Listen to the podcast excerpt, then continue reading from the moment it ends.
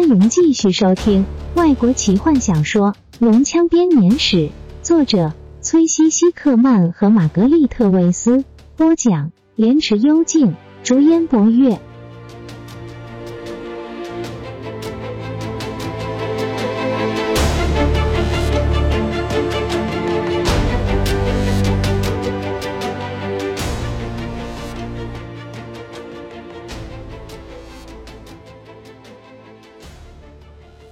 我会告诉他们的。他伤心的承诺，眼睛看着吉尔塞纳斯。精灵男子看着他和费兹本，心中感到无比的恐惧。西优瓦拉叹口气：“你是对的，我早就违背了自己的诺言，我非得完成我原先的计划不可。”你自己考虑吧。费兹本把手放在他的头上，爱怜的抚摸着他的银发，然后转过身：“我会被处罚吗？”在老人踏进阴影之前，他问费兹本停下脚步。他摇摇头，回头说：“有人认为你现在这样的状况就已经是在接受惩罚了。”西优瓦拉，他柔声说：“但你做的一切都是为了爱，就像你得自己做决定一样。这就是你受到的惩罚。”老人走进黑暗中。泰索和夫尾随在后，身上的小袋子摇晃着。罗拉娜，再见！泰洛斯，再见！好好照顾弗林特。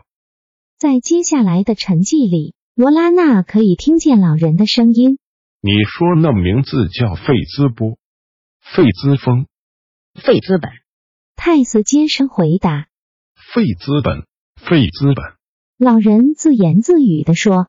所有的目光齐盯着西优瓦拉，他现在冷静多了，情绪已完全的平静下来。虽然脸上满是哀伤，但不再是早先那种受尽折磨的表情。这是一种遗憾，一种毫无怨言、接受宿命安排的认命表情。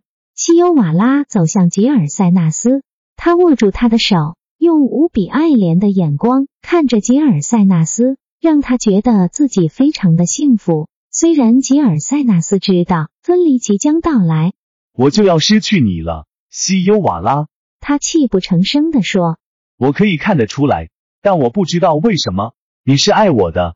我爱你，精灵。”西优瓦拉温柔的说：“打从我第一眼看到你受伤躺在海滩上的时候，我就爱上了你。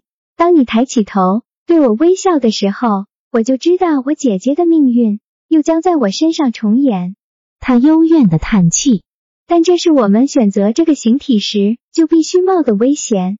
因为虽然我们的力量没有消退，但这个形体的缺点却也跟随着我们。这是弱点吗？去爱人，西优瓦拉，我不明白。吉尔塞纳斯哭喊着：“你会的。”他柔声保证着说，然后低下头。吉尔塞纳斯握住他的手，他伏在他的胸膛上，精灵亲吻着他的银发，啜泣着抱住他。罗拉娜转过身，这种景象让他不忍心继续看下去。他强忍住自己的眼泪，想起了矮人。他从水壶中倒出一些水，洒在弗林特脸上。弗林特眨眨眼，醒了过来。矮人呆呆的看了罗拉娜片刻，伸出颤抖的手。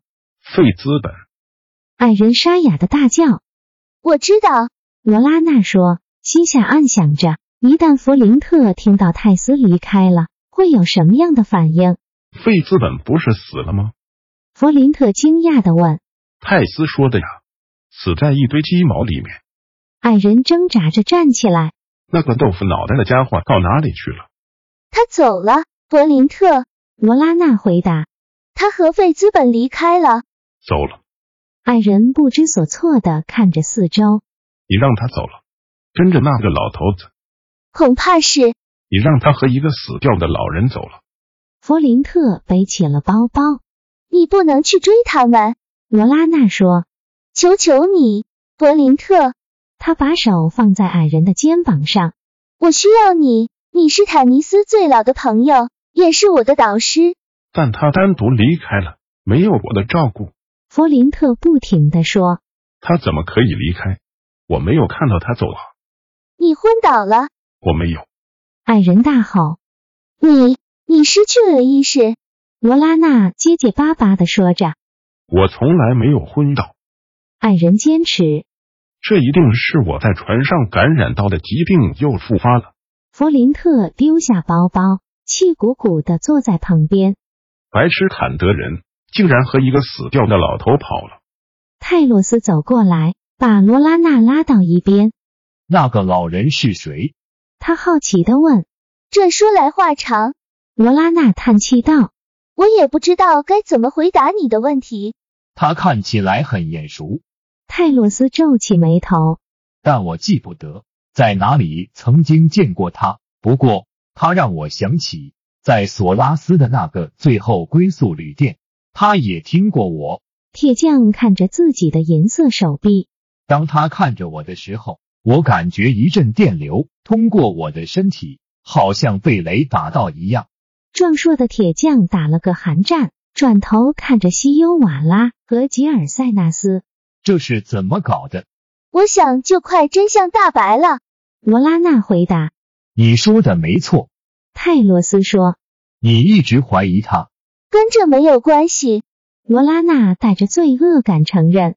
西优瓦拉轻声的叹口气，推开了吉尔塞纳斯的拥抱。精灵依依不舍的松开手。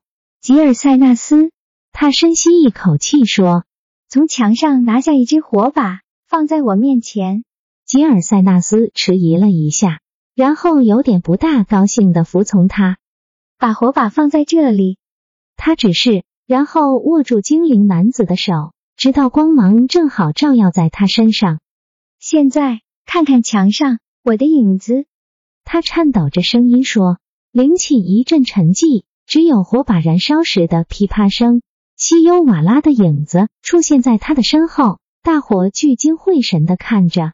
有很长的一段时间，没有人说得出话来。西优瓦拉在墙上的影子，并不属于一个年轻的精灵女孩。墙上的影子是一只龙。你是只龙？罗拉娜不可置信地说。她把手放到剑上，泰洛斯阻止了她。不可以！他突然说。我记起来了，那个老人。他看着自己的手臂。现在我想起来了。他曾经来过最后归宿旅店，虽然他穿的衣服不一样，但我发誓那就是他。他对小孩子说故事，有关善良巨龙的故事。金龙和银龙。西欧瓦拉看着泰洛斯说：“我是一只银龙，我的姐姐就是那只爱上修马和他并肩作战的那只银龙。”不可能！吉尔塞纳斯把火把丢到地上，火把还没有熄灭。他暴跳如雷的踩熄它，西优瓦拉伤心的看着他，伸出手去想要让他平静下来，但是吉尔塞纳斯却退缩了，恐惧的看着他。西欧瓦拉慢慢的放下手，轻柔的叹口气，他点点头，我明白。他喃喃的说，我很抱歉。吉尔塞纳斯开始发抖，痛苦的倒下去。泰洛斯用强壮的双手抱着他。将他放到石凳上，用自己的斗篷盖着他。我没事，吉尔塞纳斯喃喃地说。让我一个人静一静，这太疯狂了，这是个噩梦。一只龙。他紧紧的闭上眼，仿佛永远都不想看到这个世界。一只龙。他断断续续的说。泰洛斯轻轻的拍着他，然后回到众人身边。其他的善良巨龙呢？泰洛斯问。那个老人说过，原来有很多的龙，银龙、金龙。我们的数目是不少。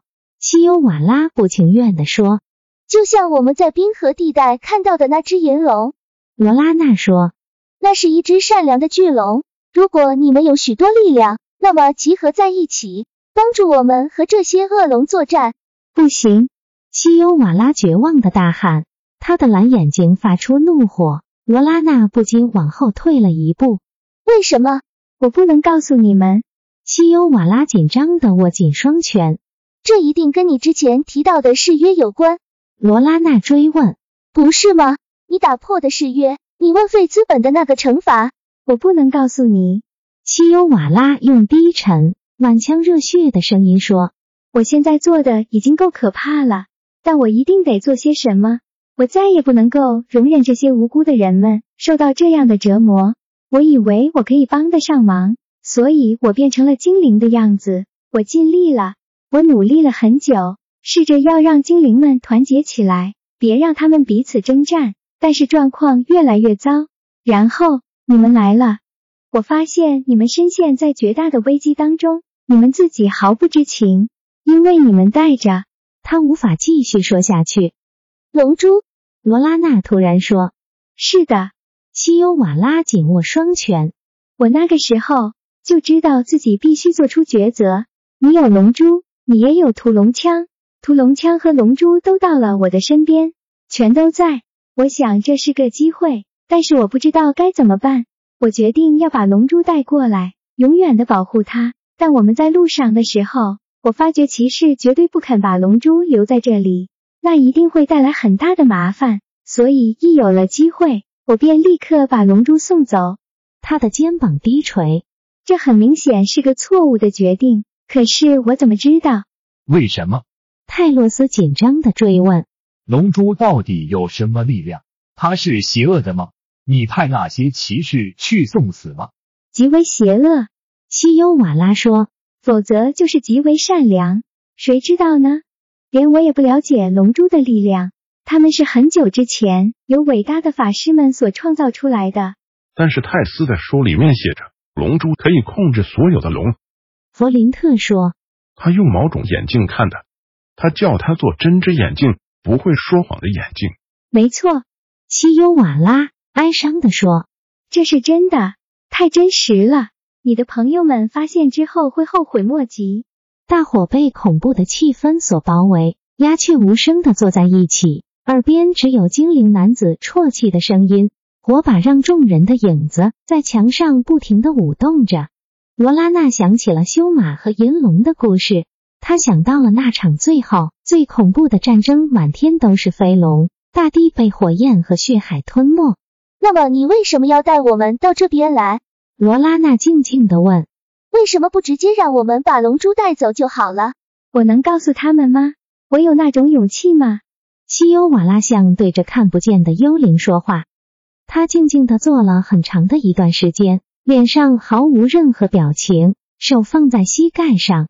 他闭上眼，低着头，嘴唇蠕动着。